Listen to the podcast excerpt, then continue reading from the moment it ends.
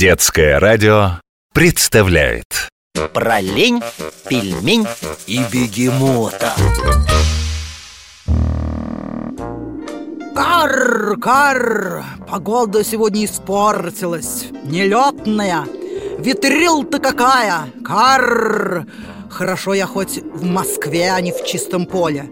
Есть тут у вас где укрыться И карнизов полно, и чердаков, и мусорных баков Ой, а это кто?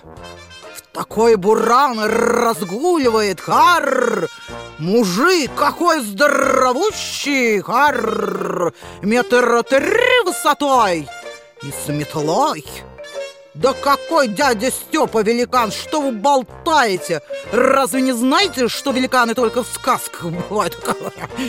Кто ж в этакое ненастье человека выгнал на улицу мусор подметать? А все из-за таких, как вы, которые фантики и огрызки где ни попадя раскидывают.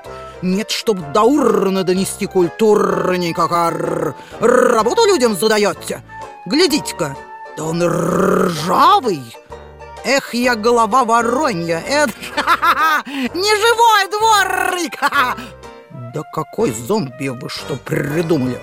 Это скульптура называется Ростокинский дворник. И сам глава управы Ростокина решил ее установить. А почему? Знаете?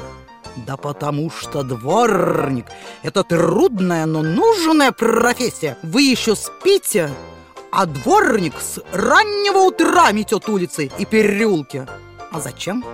Правильно, чтобы город ваш, столица нашей Родины, был чище и красивее.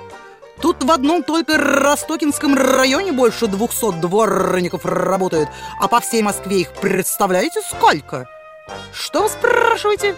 Почему он ржавый? А потому что скульптура сделана из металлолома. Вот глядите. Кудырь-то, кудырь-то у него из гаек и болтов, вся в коррозии. И фартук тоже ржавый.